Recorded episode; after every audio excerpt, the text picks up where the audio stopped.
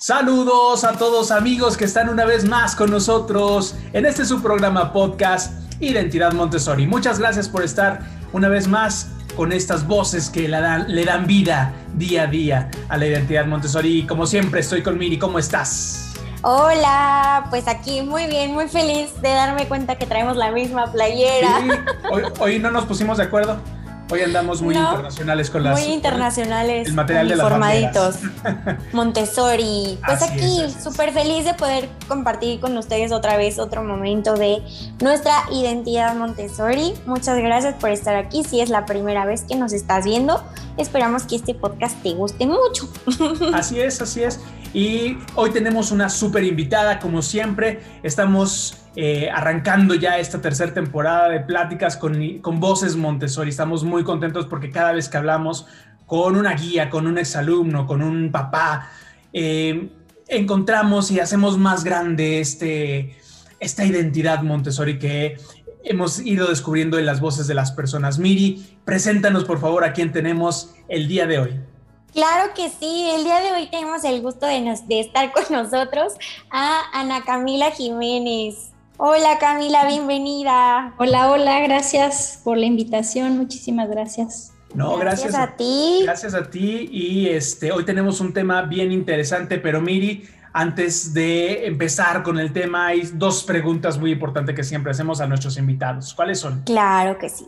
Pues bueno, la primera pregunta que antes te gustaba mucho saltarte, pero que ahora ya no, te saltas. Religiosamente la es ¿cuál es tu material preferido?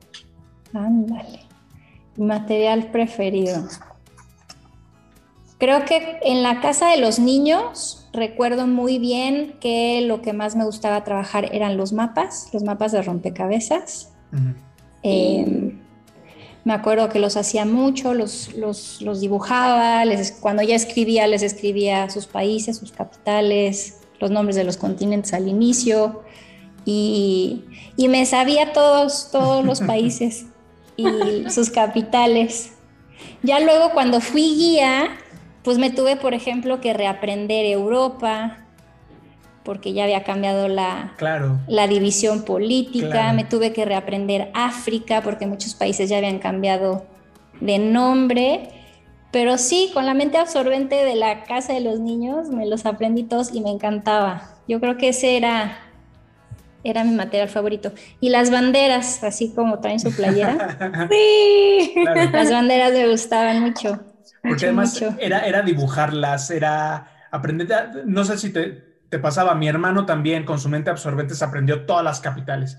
Y, y era de repente el, el, show familiar, porque era, a ver, eh, Luis, capital. la capital de Serbia, la capital de... Y entonces se las sabía todas y decías, wow, ¿no? Sí. Yo creo que todavía se la sabe. Sí, Hay que preguntarle. Probablemente esas cosas no se olvidan, es como andar en bici. Claro, claro. Medio oxidadas. ¿No? Perfecto, Camila, muchas gracias. Ya quedó aquí apuntado.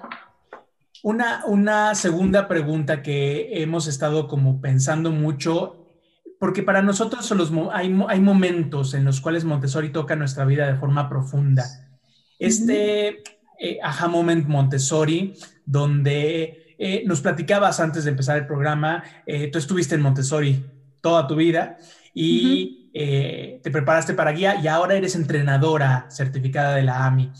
Dentro de toda esta experiencia y este todo recorrido en tu vida Montessori, un momento que nos quieras compartir donde dijiste, wow, he tomado una decisión importante en mi vida para dejar que Montessori la marque de una manera especial creo que ese momento que yo decidí, yo tomé la decisión de, pues de dedicarme a esto en, a otro nivel fue cuando decidí ser entrenadora. Em, yo, yo tenía de guía mm, pues como 13 o 15 años. Primero fui guía de, de taller 1, muchos años. Luego me ofrecieron un puesto en taller 2 y dije, mm, no sé, están los niños más pequeños. Pero dije, bueno, es un buen reto, ¿no? Porque hay muchas presentaciones que pues todavía no, no logras ver con los niños de taller 1. Y dije, como que es un buen reto para mí profesionalmente, pues ponerme a estudiar y hacer otras cosas con los niños de taller 2. Y estuve en varios años en taller 2 hasta que un día, estando en el ambiente en la tarde, como que pensé cómo podemos hacer que ambientes como este, que funcionan muy bien, donde la educación cósmica está activa, donde los niños vienen muy contentos a la escuela, donde realmente aprenden con gozo, cómo podemos hacer que esto se multiplique y hacer como, pues sí, algo más exponencial que simplemente yo en mi ambiente con mis niños. Y en ese momento fue que dije, ah, pues creo que lo que me toca ahora es como hacerme entrenadora. El camino era largo. Eh, en, mi, camino de entrenadora se cruzaron mis dos embarazos, entonces eso lo hizo todavía un poquito más pesado. Claro. Em, pero creo que valió mucho la pena. Me gusta también trabajar con adultos. No es lo mismo. Claro, claro. Trabajar con adultos claro. que trabajar con niños, pero también es muy lindo acompañar a estos adultos como en su proceso, en su proceso de, en esos momentos, ajá, esos momentos, ajá, los ves mucho en el curso de guías. Claro. Les ves su carita cuando, se, cuando ellos entienden algo o profundizan en algo, les ves la carita de... Y también uno como entrenadora los tiene todo el tiempo. cuando te hacen alguna pregunta que tú no te habías preguntado antes, igual que te la hacen los niños. Claro. Estás en el ambiente y un niño te dice, oye Ana Camila, tal cosa, y tú en ese momento dices, Mm, claro. Es que además, ahí está el niño, pero además hay, un niño muy especial porque muchas veces es un niño pues que tuvo la educación tradicional, ¿no? Que tuvo que aprender eh, el, binomio en el pizarrón y de repente le pones el cubo enfrente y dices, ¡Ah! Es que sí. era un cubo, ¿no? Entonces, Como que revive todos sus conocimientos, pero de una manera, justo un despertar, ¿no? De una manera increíble, así de, si yo hubiera visto esto antes, ¿no? Sí. Y esto les pasa a muchos adultos que están transformándose en el curso, porque el curso, además de que es, es informativo, ¿no? te da como toda la parte de cómo usar los materiales, tiene una parte muy profunda que es la transformación del adulto, del que María Montessori habla en sus libros de la transformación del adulto, y esa transformación se da durante el curso. Claro. A mí yo tengo el privilegio de poder ver en estos adultos a los que yo acompaño esa transformación y es muy bonita, claro. muy, muy bonita. Y luego cuando los acompañas en sus años de guía, cuando empiezan a trabajar ya con los niños, pues es también hermoso, cómo se van pues haciendo más fuertes, más solidificando sus ideas y sus pensamientos, es muy bonito. ¿Tú, tú, tú has visto entonces en verdad cómo eh, Montessori en diferentes niveles transforma la vida del ser humano, porque, híjole, es bien difícil esto para, para que no suene como religioso, ¿no? Para que no suene como transformación espiritual. O sea, en verdad hay un cambio en el ser humano a partir de la filosofía Montessori. Sí, absolutamente. Mira, Montessori, más que metodología, que además a María Montessori no le gustaba esa palabra, eso lo sabemos. Ella no hablaba de una metodología, es más bien como una forma de vida. Claro. Sí. Es como una forma congruente de vida, donde si tus hijos van a Montessori y tú haces distintas las cosas en casa, empiezan a suceder cosas en casa que te hacen tener que transformarte, porque tus hijos te dicen, ¿por qué no pones tus zapatos en el zapatero si ahí ese es el lugar para los zapatos? claro, claro. O ¿por qué no estás lavando tu plato? O ¿por qué no recogiste tu plato si, si tú lo usaste? Hay cosas, son, son cosas muy congruentes y cosas que hacemos en la vida diaria del ambiente que se van como llevando a la casa. Entonces, no, yo no, yo no le veo cómo, cómo puedes ir a Montessori y no tener como esta parte de, congruencia de vida. Simplemente va permeando en tu vida, yo siento. Montessori va permeando en tu vida y, y se va transformando como papá, como alumno, como entrenadora, como tía, como abuelo, ¿no? Los abuelos luego no tienen idea. Y llega, llega el nieto a la casa y empieza a ver que hace cosas que dicen, ¿y ahora? Y eso también llega, llega, por eso creo que Montessori es, es transformador. Sí, trascendente. Es, trasciende en, en la vida del ser humano. Y si profundizas, sea, si realmente lo llevas a todos tus ámbitos, no nada más laborales, sino personales, pues sí, sí, yo sí creo que Montessori es transformador. Sí, claro. Y justo, bueno, viene como esta parte que decimos de llevarlo a casa, ¿no? Este, Esta charla va a estar súper padre porque justo, pues mucha gente piensa que Montessori solamente se queda en Montessori, pero la realidad es que Montessori también va a la casa, ¿no? Y pues en nuestro podcast tenemos audiencias de todo tipo, ¿no? Desde guías hasta alumnos, exalumnos y papás. Y bueno, pues en esta ocasión nos gustaría charlar contigo, Camila, sobre cómo hay actividades Montessori que se pueden llevar a casa, ¿no? Empezando por definir cómo es una actividad normal y qué hace que una actividad sea Montessori. ¿Qué hace que una actividad sea Montessori? Bueno, las presentaciones en el ambiente tienen un propósito muy específico y sé, creo que acaban de hablar acerca del control de error hace mucho y tienen un control de error, ya sea que el control de error sea el material o el mismo niño. Entonces tienen y tienen además un inicio y un final y tienen todo un procedimiento que ayuda a la secuencia lógica, a la mente matemática, a, a muchas cosas. Y en las distintas etapas de desarrollo tienen distintos propósitos. Yo siento que en la casa, más que llevar esos ejercicios igualitos a la casa, la casa proporciona otros ejercicios o otras actividades que podemos hacer que van más de acuerdo a lo que tenemos en casa. Claro. Que a veces lo que queremos es montar un mini ambiente en nuestra casa. Claro. Pero la misma casa tiene un funcionamiento y tiene objetos que nos pueden ayudar a hacer actividades, pueden ser similares, pero no exactos, porque el niño también le gusta pues la variedad, ¿no? Es como, este es mi ámbito del hogar y este es mi ámbito en la escuela. Escolar. Entonces, más bien, más que traer esos materiales a la casa, hay que pensar en cómo preparar el ambiente de la casa. Claro, claro. Y, cada casa es distinta. y, ahí hablas de ambiente preparado, que es una de las cosas que es importantísimo en este tema, ¿no? Eh, y yo creo que una de las cosas que tiene el ambiente preparado se llama participación. ¿Cómo hacemos que los niños participen ¿no? en la casa? Sí, y bueno, dependiendo de la edad, pues es la participación que hay y básicamente lo que hay que pensar es como que esta parte de la responsabilidad y la libertad siempre vayan igual. equilibradas. Sí, como de la Equilibradas, entonces dependiendo de la edad del niño y de lo que puede hacer, tú vas dando más libertad, más responsabilidad. Entonces así vamos, ¿no? Aumentando, aumentando, dependiendo de qué puede o no puede hacer el niño, dependiendo de su edad y pues también de qué tanta independencia ha tenido. Un niño que ha tenido independencia desde que es pequeñito va a poder hacer probablemente más cosas de manera independiente que un niño que no. Claro. Entonces, bueno, pues ahí es eso sería importante de, observar para ir preparando la casa. Tú, tú como, como, como entrenadora de guías, eh, eh, no lo sé, lo, hablo desde, desde fuera y desde una observación como exalumno, ¿no?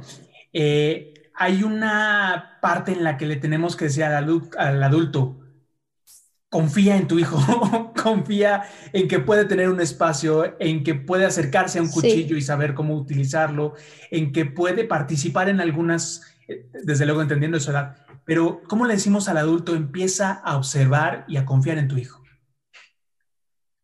Creo que lo primero es que ellos lo tienen que vivir por sí mismos.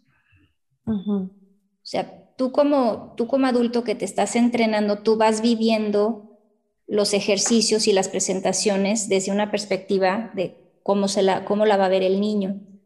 Igual con los papás, con los papás es importante que visiten el ambiente y vean todo lo que los niños logran en el ambiente y, cómo es que está preparado el ejercicio para que ellos lo puedan lograr. No es lo mismo nada más decirle, toma, aquí está el cuchillo, corta, que ven, te voy a mostrar cómo vamos a cortar.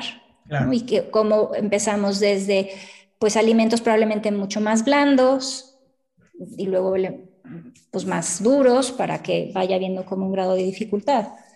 Y lo mismo tiene que ser en la casa. El problema un poco en la casa es que el acompañamiento se vuelve más difícil. Claro. ¿No? Porque, bueno, hay muchas actividades pasando, probablemente no nada más tienes un hijo, tienes dos, o más. Y bueno, es hacer esos espacios para tú poder acompañarlos desde la independencia se vuelven un poco más complicados. Primero tú muestras, luego tú acompañas y luego ya ellos son libres e independientes de hacer esa actividad. Claro. Sí. Oye, es súper bonito cuando llegan y es así como de, no, mi mamá ya me deja hacer esto, mi papá ya me deja hacer esto, ¿no? Es así, ay, qué hermoso. Sí. Oye, Camila, por ejemplo, si pudiéramos partir desde una etapa muy pequeña como la de nido, por ejemplo, pues hay muchas mamás, igual eh, estábamos platicando que luego tienen que trabajar pero luego dejan como el bebé en el corralito o con su móvil, ¿no? Y que dicen, pues esta edad, ¿qué actividades le puedo poner, no? ¿Qué, actividad podrían poner a, un bebé?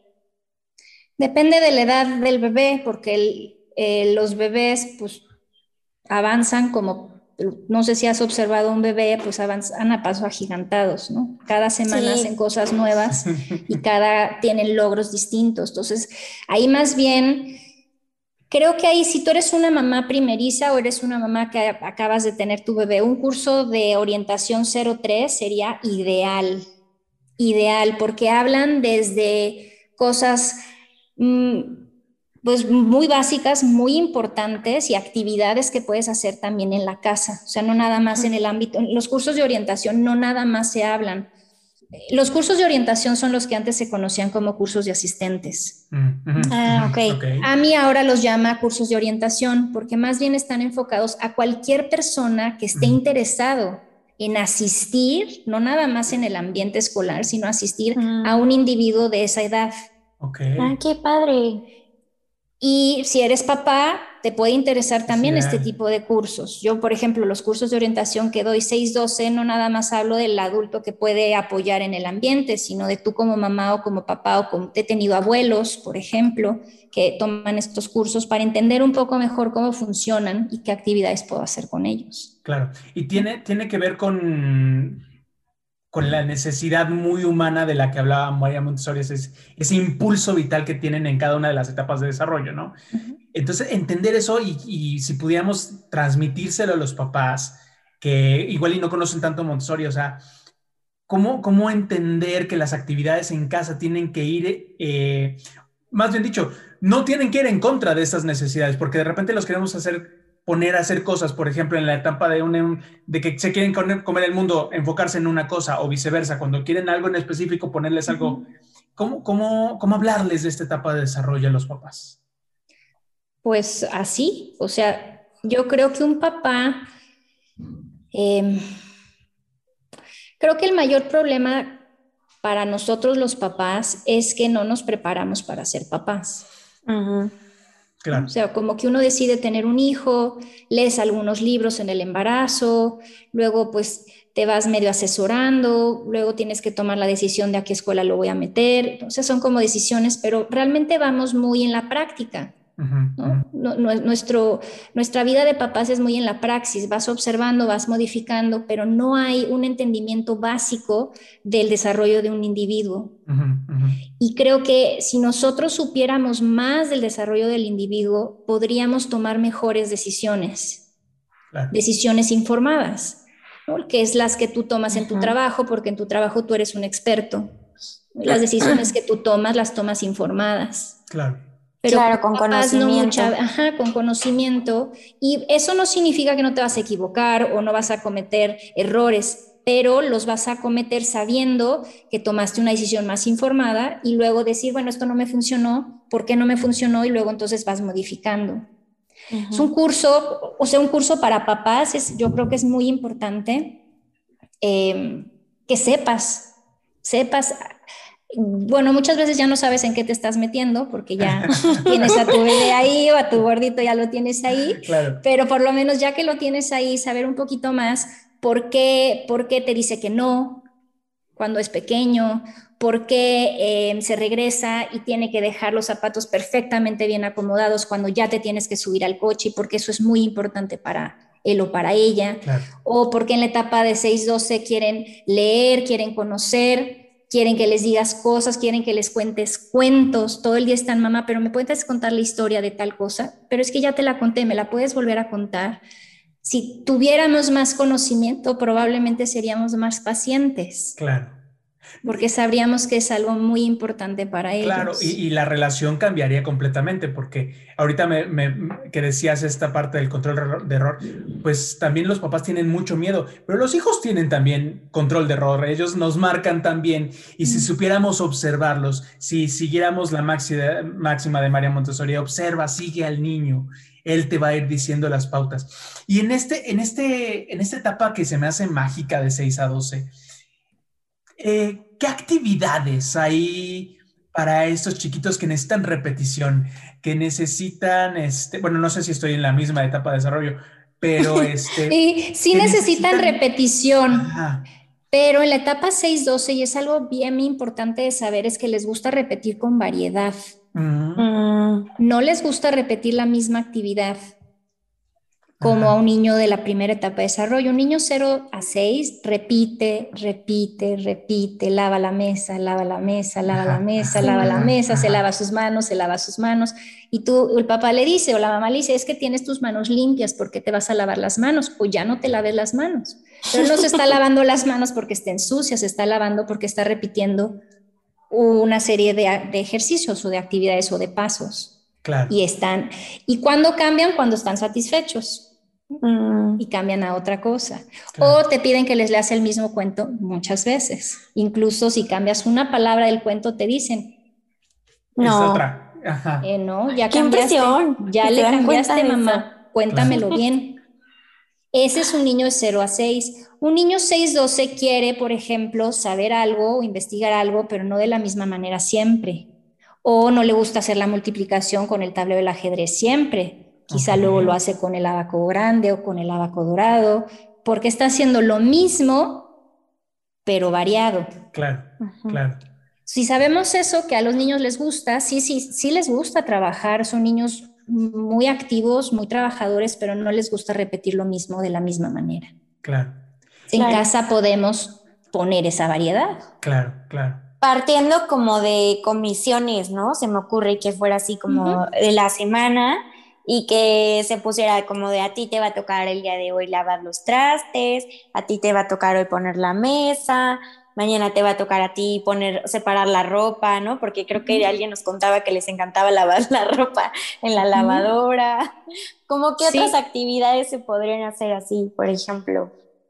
Cuando tienes hijos en, la misma etapa de desarrollo, por ejemplo, 6-12, si tuvieras a todos los integrantes de tu familia en esta edad, lo más importante sería sentarse como familia y que los niños sean los que identifiquen las necesidades de la casa. ¿Qué es lo que la casa necesita para estar bien?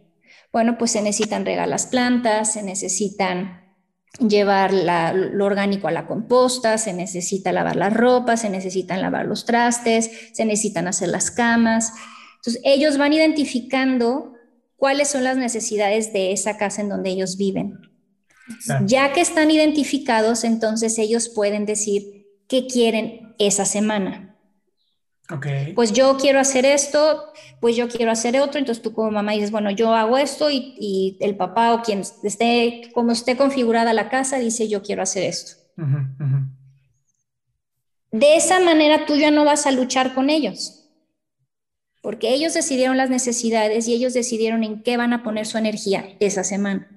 Igual y dicen, yo quiero cambiar de rol cada semana, o yo quiero cambiar de rol cada mes, porque igual yo ya me vuelvo un súper experto y lo puedo hacer rapidísimo. Claro, claro. Y así, el que ellos decidan te quita a ti el eje central de decir, aquí las cosas suceden porque yo lo digo y como yo lo digo. Eso. Claro. Sí, o sea, como esta parte de compartir, ¿no? También que es súper importante en Montessori, que justo esta parte también de ver por el otro, ¿no? De que si mi casa no está bien, pues tampoco tú estás bien. Todo está bien, claro. Y es parte de, ser, es lo que, lo que significa ser comunidad. Claro. Que la responsabilidad de un espacio no nada más es del adulto, sino también es de los niños. Y, hacerlos ver, ¿no? O sea, que, ellos vean que si pasa una semana sin regar la planta, la planta se empieza como a hacer chiquita, que si, si, la mesa lleva un buen rato sin lavarse, entonces eh, no podemos poner los platos porque está lleno de polvo. O sea, esa parte de visibilizar, de visibilizar que a veces al, al, papá o al que está haciendo esta parte de guía le cuesta como trabajo y es más, más fácil la imposición y decirle, sí y, cómo choca con los niños una imposición en lugar de tomar la decisión. Creo que dijiste algo importantísimo, que ellos tomen la decisión en la medida del orden de la, de la comunidad, pero que tomen decisiones, ¿no? Y ahí está la responsabilidad y la libertad, otra vez. Eso es importante. Pero no puede haber responsabilidad si primero no te sientas a pensar cuáles son las necesidades. Claro. Porque si no, entonces es, es, que es tu necesidad, mamá. Claro. Tú necesitas que esta casa esté limpia. Entonces, yo la necesito limpia o para que todos estemos bien necesita tener un orden y una limpieza. Claro. Y así ellos se vuelven partícipes activos de, de, la casa y del hogar. Otra cosa importante es una vez que ya se identifican estas necesidades, es ver que todo lo necesario para poder llevar a cabo, por ejemplo, como dice Emilia, una comisión, pues esté listo para que ellos lo puedan usar y no te necesiten a ti. Claro. Que el aspirador esté en un lugar accesible para ellos, que la sepan enchufar si ya tienen edad para poder enchufar, que sepan cómo se prende, cómo se usa, las escobas, los recogedores, todo. Para que ellos puedan ser independientes y lo puedan realizar a la hora que ellos quieran. a veces se ve el niño así como volteando a ver al adulto de ya puedo yo empezar como con esto o no puedo empezar porque el trapito que me toca utilizar está en un estante más alto o la puerta que me toca abrir hacia el jardín está cerrada. Entonces, creo que esa es también la parte de la configuración del adulto y es importante contárselos a, las personas que nos están viendo. Piensen, piensen en esto y además otra cosa que creo que es básica, déjense sorprender por, por, cómo los niños participan, ¿no? De repente es que es muy flojo, es que está nada más en los videojuegos, es que nada más le interesan estas cosas o estar en el celular. No, déjate sorprender por la participación que tienen tus hijos, porque como dices, son muy activos y están ahí presentes, ¿no? Sí. Y, y quieren participar de la comunidad. Vamos a tener que hacer brevemente una pausa y regresamos rapidísimo en este programa Identidad Montessori. Now you can find all our Montessori designs. Ahora puedes encontrar todos nuestros diseños Montessori. In all digital stores all over the world. En todas nuestras tiendas digitales alrededor del mundo. For our friends in Europe, Redbubble. Para nuestros amigos en Europa, Redbubble. Our buddies in North America, Teespring. nuestros compadres en Norteamérica, Teespring. Our Montessori Paul in Mexico, www. La Torre. No, no, no, I, got you, I got you, I got you. Para nuestros amigos en México es www.latorrerosa.com.mx. And for the rest of the world, Amazon. Y para todos los demás, Amazon. Follow, share and subscribe to at La Torre Rosa y yo en Facebook and Instagram. Síguenos en Facebook e Instagram como arroba La Torre Rosa y yo. Avoid shopping in our store La Torre Rosa can produce chronic ignorance, confusion, loss of the absorbent mind, and preconceived ideas. Headaches may occur too. ¡Compren en nuestra tienda! Visit your local Montessori school or consult your trusted Montessori teacher. Visita tu Montessori favorito o a la guía que más confianza le tengas. Bueno, pues ya estamos de vuelta con esta charla maravillosa que estamos teniendo con Camila. Y bueno, pues estábamos platicando respecto a cuando hay edades similares, ¿no? En la casa y sobre las decisiones que se pueden tomar y las actividades y todo esto. Pero ¿qué sucede cuando hay edades combinadas, ¿no? Que tienen, por ejemplo, se me ocurre un niño de 11 y un pequeñito de 6 en la misma casa viviendo. Bueno, 6 y 11 ya los podrías tratar dentro del mismo plano, pero te pongo el ejemplo de mis hijas. y bueno, más chiquitos. Sí, yo tengo una de 4 y una de 7. Ok. Ah, ok. Entonces, em, yo lo que hago es la de 4, los niños pequeños son muy participativos de manera espontánea. Entonces, si yo voy a lavar la ropa, le digo, ¿quieres venir conmigo? Sí. ¿Qué quieres, la lavadora o la secadora? No, pues yo quiero poner el jabón de la lavadora, eso es lo que más le gusta. ya ponemos, hacemos como todo juntas. Igual y cuando llega el momento de pasarla a la secadora, le digo, Emiliana, ya, ya se acabó de lavar la ropa, voy a poner la secadora. ¿Quieres venir? Y probablemente ahí me diga, no, mamá, muchas gracias. Ya no, ya, hasta ahí acabó su participación. Con Juliana, que es mi hija más grande, ya es como una responsabilidad. Ella ya sabe que pone la ropa, luego la cambia a la secadora y luego ya entre las tres eh, doblamos, ¿no? Por ejemplo. Y ya cada quien guarda su, su, ropa en su, en su closet y, y lo acomoda. Esto un poquito es así. Cuando ya tienes niños en el segundo plano, pues ya toman una responsabilidad per se. Cuando son niños un poco más pequeños, es más bien como Emiliana, por ejemplo, riega su planta espontáneamente y la observa, la cuida. Juliana probablemente es, oye, ¿has observado que la tierra de tu maceta ya está seca? Ah, sí, yo creo que ya es hora de que la riegue. Entonces hay que dar a veces como puntos de interés o puntos de conciencia para que vuelvan a ello, porque puede ser que su atención esté, en otro lado. Claro. Cocinar, por ejemplo, es algo que puedes hacer con hijos de muchas edades. Sí. Porque les encanta cocinar. Sí. En general, a los niños les gusta mucho cocinar y participan de distinta manera. Entonces, por ejemplo, en mi casa, Juliana es la que se encarga de la estufa. ¿no? Emiliana todavía no llega, entonces sabe que ese es como a donde ella quiere llegar, quiere ya poder prender la estufa, darle la vuelta, por ejemplo, ayer estábamos haciendo crepas, entonces sabe como que eso es a donde ella quiere ir. Es aspiracional. Es aspiracional. Mi estufa. Sí. sí, ella quiere, dice, no, mami, cuando yo tenga seis. Sí, Emiliana, cuando tú estés lista, ¿no? Y así vamos, como haciendo escalones, ¿no? De, de, cosas que ella ya va pudiendo lograr, pero entonces ella mezcló, por ejemplo, ayer toda la masa de las crepas, y en fin, así hacemos como distintas actividades dependiendo de la edad. O lavar los trastes. Para, la cocina he visto que usan una como torrecita, ¿no? Donde se suben los niños. Sí. Y ahí los ponen en el lavabo y todos los ves encantados usando la esponja, o igual como cortando cositas. Sí, esos son esas escaleras. Bueno, yo tengo unos escalones que, que compramos y no tienen, no tienen las, las maderas de los lados, sí se han, mis dos hijas sí se han caído bien. Ah. Este, pero bueno, ya luego poner mucha atención de dónde ponen los pies, pero sí, si tienen pues esos bordes, luego se los puedes quitar cuando son más grandes. Claro. Ayuda mucho. Claro, y, es importante porque también vas viendo, se, me, se me hacía padrísimo esto que dices, la parte aspiracional, porque tú vas conquistando, ¿no? Conquistando momentos. Eh, inclusive tú vas conquistando un solo material en Montessori.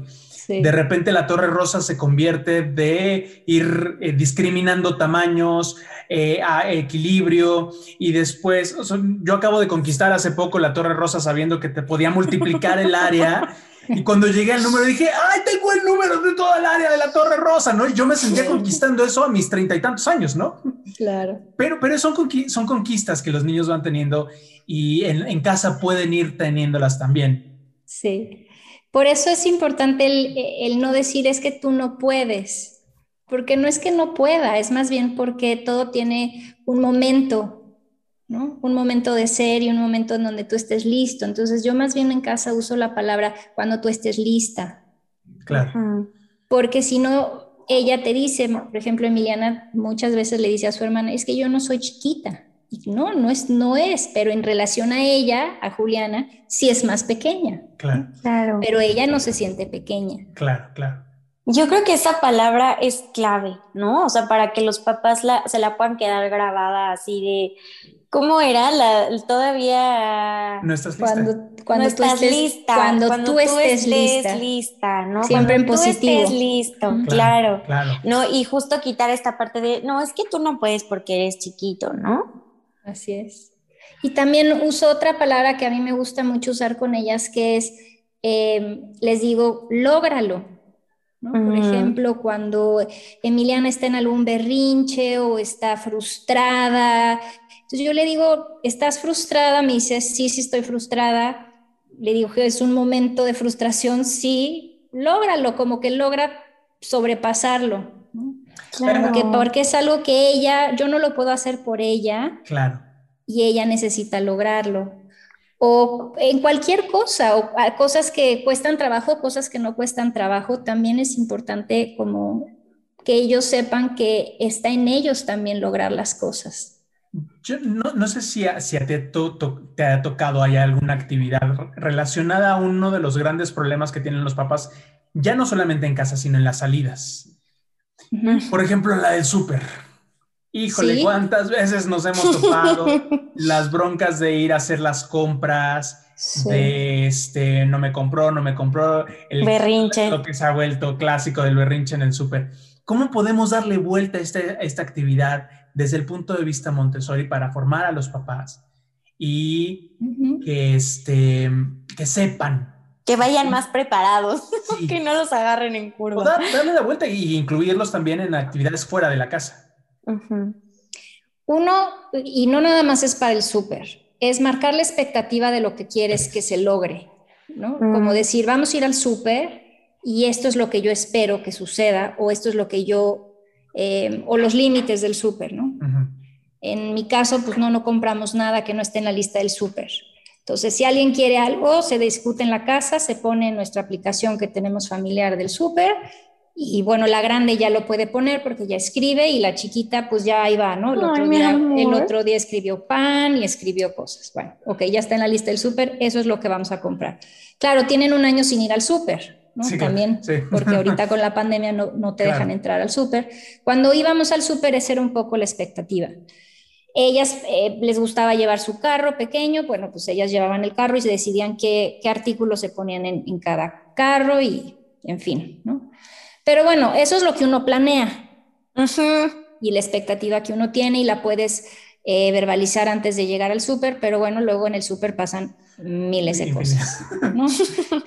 Yo recuerdo que Juliana muy pequeña en el súper con su carrito, pues ¿por qué no? Se ponía a dar vueltas por todos lados y ella estaba en su rollo, ¿no? Y echaba lo que ella quería y pues ya, ¿no? Ahora sí, que esto es lo que me voy a llevar porque yo lo eché a mi carrito, ¿no? Pues ¿qué crees? Eso no, no lo necesitamos. Claro. Y bueno, en fin, o se esconden. Es, el ir al súper tiene muchas, muchas variables. Sí, claro. Sí.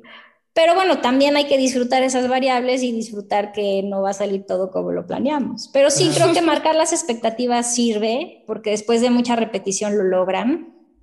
También puedes decidir llevar a un hijo y no llevar a los tres y hacer ese momento especial con ese hijo en el súper, porque también los hijos requieren como esos momentos solos. Si tienes con quién dejar a tus otros hijos en tu casa, en mi caso no, pues yo siempre cargo con mis hijas a todos lados porque pues no tenemos nadie en casa que se quede con alguien más, en fin. Dependiendo de qué configuración familiar tengas y, si tienes ayuda o no tienes ayuda, en fin. Eh, pero el súper es muy, muy padre. Luego Juliana iba con su lista del súper cuando no teníamos la aplicación y ella pues lo escribía en el papel y ella iba marcando, subrayaba, ya tenemos esto, nos falta el otro, ¿no? Ahorita pues porque sí. un poco... Como que lo importante ahí es hacerlos participar, ¿no? Para que ellos se sientan parte de esa actividad y no solo como acompañar, que dices, ay, qué flojera, solamente voy a acompañar, pero esta parte ya de involucrarlos hace como que pues estén ahí como más concentrados, así como de, oye, te falta esto, no se nos olvidó esto, hay que regresar y así, ¿no? En mi casa, por ejemplo, el día anterior al súper, que vamos los martes, nos sentamos a ver qué queremos comer en la semana. Entonces, bueno, pues yo quiero esto, yo quiero el otro, qué ingredientes se necesitan y ahí hacemos la lista. Entonces, esa es una buena manera de involucrarlos en algo que es activo porque es lo que comes. ¿no? porque esto, pues esto sí, sí puedo comprarlo esta semana, pero no es algo que compramos todo el tiempo, ¿no? Y ahora que salieron los octágonos en los productos, pues es muy visual para los niños, ¿no? Es muy, muy visual de qué tiene, no, mamá, esto tiene grasas trans, o esto tiene grasas saturadas, o esto tiene exceso de calorías. Bueno, lo compramos esta vez, pero ya no lo vamos a comprar hasta dentro de X tiempo, ¿no? Eso creo que es muy educativo para ellos porque se hacen partícipes activos de, lo que están consumiendo y, no tener que estar leyendo las etiquetas. Claro, claro. Y eso, y eso además los, los hace conscientes para toda la vida de lo que están comiendo, que es algo que a veces en, otras generaciones como las nuestras no nos tocó tanto. Era No, es que la nuestra viene la etiqueta súper difícil de leer y es una multiplicación. lo tenías en la escuela, o sea, en la escuela de repente, no en Montessori, afortunadamente no en Montessori, pero ya en tradicional era la tienda de la esquina y ahí tenías todo lo que no deberías de tener. Sí. Esa es otra parte activa que puedes hacer en casa. Y por ejemplo, respecto al cuidado de mascotas, creo que también podría ser como una actividad muy bonita, ¿no? Y que también puede ser como muy Montessori. Sí, si tienes mascotas y decides tener mascotas, todo depende de cómo llega la mascota a tu casa. Si tú como adulto decidiste tener una mascota o fueron los, los hijos los que pidieron una mascota y todo el proceso que se lleva a cabo para que la mascota llegue a la casa. Hay algo em, que hacemos en taller con los niños de 6, 12, que es el vamos a salir. Y el vamos a salir es como la poner en práctica todo lo que aprendemos en el ambiente la socialización, el cómo funciona el mundo, cómo funcionan las relaciones humanas, qué interdependencias hay. Entonces, esa es una parte que también podemos hacer en casa. Podemos hacer, vamos a salir con nuestros hijos. Podemos ir a hacer un vamos a salir al museo, el súper puede ser un vamos a salir, ir a comprar la mascota, ir a comprar los productos de la comida, ir al veterinario. Todos esos pueden ser vamos a salir si los niños son los que organizan esas salidas. Mm, claro. ¿Cuándo vamos a ir? ¿Qué vamos a tomar? Transporte público, voy a tomar el metrobús, voy, a ir en metro, me voy a ir en coche, voy a ir caminando. ¿Cuánto dinero necesitamos? ¿Qué necesitamos llevar? La cartilla de vacunación del perro, entonces, sí pueden ser eh, partícipes de eso, de, hacer las salidas, o por ejemplo, la pediatra. Juliana ya es la que habla la pediatra. Oye, ya, me, toca cita con la pediatra, ¿para cuándo? Entonces ya pues, le hacen la cita, mamá, es la tal cita, vamos a escribirlo y lo ponemos en el refri. yo le voy dando oportunidades de que ella vaya sintiéndose más responsable y más en control de, de sus propias cosas, ¿no? Claro. Y eso es súper enriquecedor para ella, ¿no? O sea, el hecho de que confíen en un niño de esa manera debe fortalecer su autoestima de una manera increíble. Y es algo muy sencillo de hacer.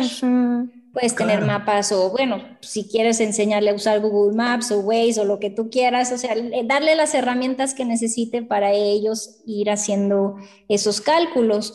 Claro. ¿no? ¿Cuánto cuesta el museo? Pues el baño cuesta cinco pesos, pues eso no, eso no lo contabilicé, ya no tenemos cinco pesos para ir al baño del museo o de afuera. Claro. Es, es muy, muy, eh, muy enriquecedor. Si viajas, puede ser aquí mismo o fuera de México también, puedes hacer que tus hijos hagan la planeación. ¿no? Si están en, en, la edad de 6, 12 y bueno, por supuesto, si son más grandes. Y, y, y dejarnos sorprender por las capacidades que ellos van teniendo, por, por cómo van descubriendo inclusive estas cosas, ¿no? El ejemplo de los cinco pesos que ya no tienes para el baño es, es, clarísimo, ¿no? O sea, chin, yo me, yo me, no lo contabilicé, pero ya no me alcanza entonces para salir afuera y comprarme un agua.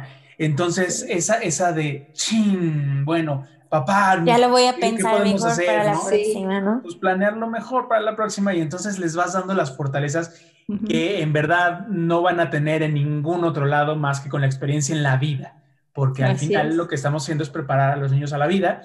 Y el eco de los papás del ambiente Montessori es importantísimo, no nos vamos a cansar de repetirnos. Y por eso esperamos que estos espacios donde los papás puedan escuchar a las voces Montessori hablar de esto, puedan también ir formándolos, ¿no? Sí. Eh, un, mensaje final para los papás que nos están escuchando, un mensaje para decirles eh, eh, la importancia de que participen, la importancia, eh, como decías al principio, yo creo que es necesario que, nos acerquemos a formarnos como papás. Por el amor que tenemos a los hijos, ya no es pretexto de, ay, a mí nadie me enseñó a ser mi papá. No, hay, hay montones de lugares donde ya nos enseñan a ser papás. Entonces ya no es pretexto. ¿Cómo acercarnos? Y cómo, cómo perderle el miedo a ser guías de nuestros hijos? Pues una es informándose, o sea, sí creo que un papá tiene que tomar un curso, o sea, sí, sí, de verdad lo creo, ¿no? Yo, yo, yo soy creedora de eso porque yo lo he hecho y sí me resulta. no digo que sea perfecto, tengo momentos de días que digo, por favor, ¿no? O sea, ya quiero que acabe el día y en la noche digo, ¿qué, qué puedo hacer mañana para que esto sea distinto? ¿no? Entonces, aunque uno esté informado, o sea, la información no te va a quitar el reto de ser papá. Claro. No te lo va a quitar porque eh, hay muchísimas variables como mamá o como papá, porque tienes muchos hijos, o dos, o tres, o uno, pero todo el tiempo están cambiando, tú tienes que cambiar con ellos. Además está la parte emocional, la parte de que te reflejas en tus hijos, en fin, hay un sinnúmero de cosas que no hay cuando eres guía. Claro. Okay. Cuando tú eres guía y estás en un ambiente, las variables son muchas menos. Claro. No hay esta parte de, emocional de hay otras, otros aspectos mucho más fáciles de ver y de, y de manejar cuando eres mamá o, papá, ¿no? Em, por eso es que sí creo que es importante educarte como, como mamá o como papá y sobre todo hacer como una comunidad, una comunidad donde tú puedas decir, me está pasando esto. Claro, claro. Alguien que te pueda decir, pues pruébale por acá, pruébale por allá, has pensado esto, has hecho lo otro y no estás solo. Porque todos pasamos por las mismas, porque los seres humanos se desarrollan, aunque son individuos únicos e irrepetibles, se desarrollan con, con, con hitos muy similares. Claro. Claro. Y tienen características específicas, tanto psicológicas como físicas, o sea, no, tampoco es muy difícil. Claro. El chiste es informarnos y lo padre de que tu hijo vaya a Montessori es que el acompañamiento que te dan como mamá o como papá es, pues yo creo que como en ningún otro lado. Realmente los papás son valorados dentro del ámbito como una pieza clave para el desarrollo de los hijos. Claro. Es realmente, yo creo que en Montessori lo que se busca es hacer un equipo entre la casa, la escuela, porque sin eso, sin esa sincronía, está muy difícil. Sí, claro. Y, y, se involucran profesionales, se involucran, o sea, está también la guía, está el papá, está a veces una psicóloga infantil, a veces una nutrióloga, a veces, o sea, creo que eso no lo tienes en cualquier lado, como tú dices, eh, ese, ese equipo, esas juntas que a veces tienen con los papás, para sentarse a hablar específicamente de lo que están viendo, de lo que están observando, porque esa también es una palabra clave, lo que están observando. Observar. Sí, a mí ahora va a dar un curso para papás justo por la necesidad tan grande que hay de poderlos acompañar desde otro ámbito, ¿no? Donde se va a poder dar todo el curso de observación, porque observar es importante pero no sabemos observar, porque cuando observamos es todo el tiempo estamos haciendo juicios y esos no nos sirven.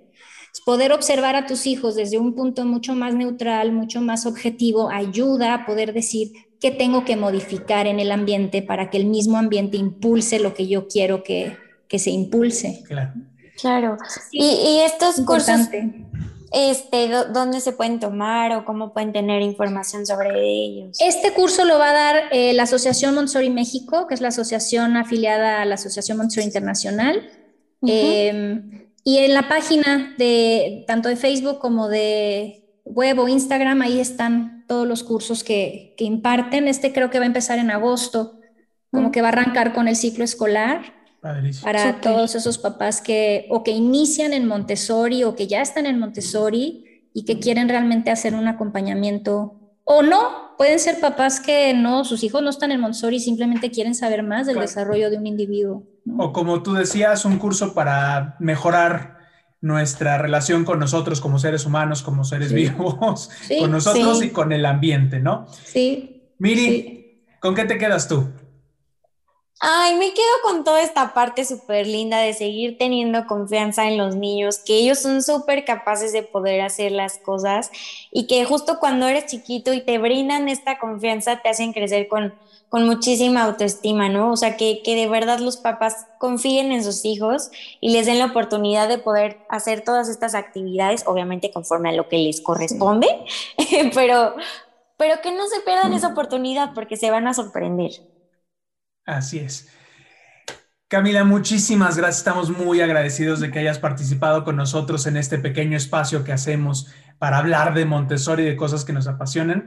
Y esperamos poderte tener muy pronto porque hay muchas cosas alrededor, eh, sobre todo de, esta parte, la formación de guías creo que es un tema bien interesante, entonces te, te comprometemos un poquito para hablar acerca de lo importante que es claro, configurarnos humanamente como guías de los demás, no como no como líderes, que están acostumbrados a hacer de yo te digo lo que tienes que hacer, ¿no? Yo te enseño lo que tienes que aprender. Sí, claro que sí.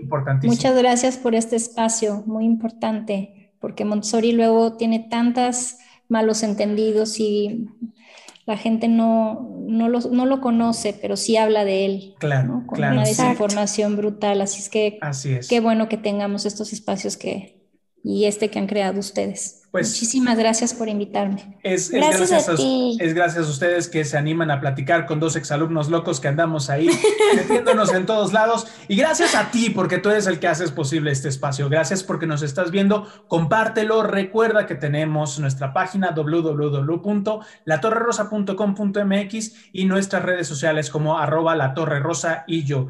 Ahí tenemos muchas cosas que estamos haciendo. Acuérdate que nos puedes apoyar a seguir ayudando a las escuelas con cuestiones de mercadotecnia, con publicidad, eh, comprando nuestras playeras o ayudándonos con nuestro Patreon. Métete y ve nuestro programa de, de ayuda, pero sobre todo comparte. Esto es bien importante porque un papá, un papá que nos escuche y decida meter a su hijo en Montessori va a ser eh, el, objetivo logrado de esto. Ganancia.